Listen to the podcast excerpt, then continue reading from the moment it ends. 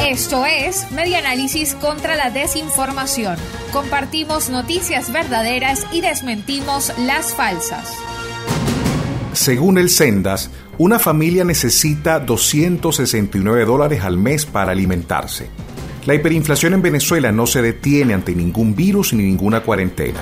Por el contrario, los precios siguen tomando fuerza. Comer bien en el país ya es un lujo. Los datos del Centro de Documentación y Análisis Social de la Federación Venezolana de Maestros así lo demuestran.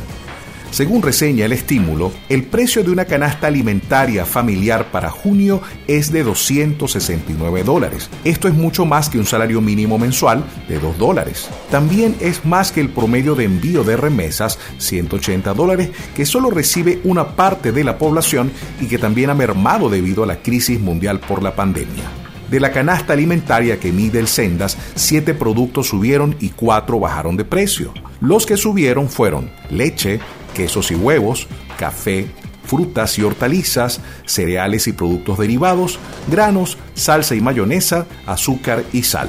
Mientras que cuatro grupos bajaron de precio, pescados y mariscos, carnes y sus preparados, grasas y aceites y raíces, tubérculos y otros.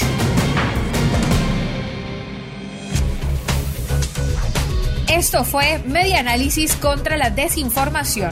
Síguenos en nuestras redes sociales, en Twitter e Instagram en arroba medianálisis y nuestra página web medianálisis.org.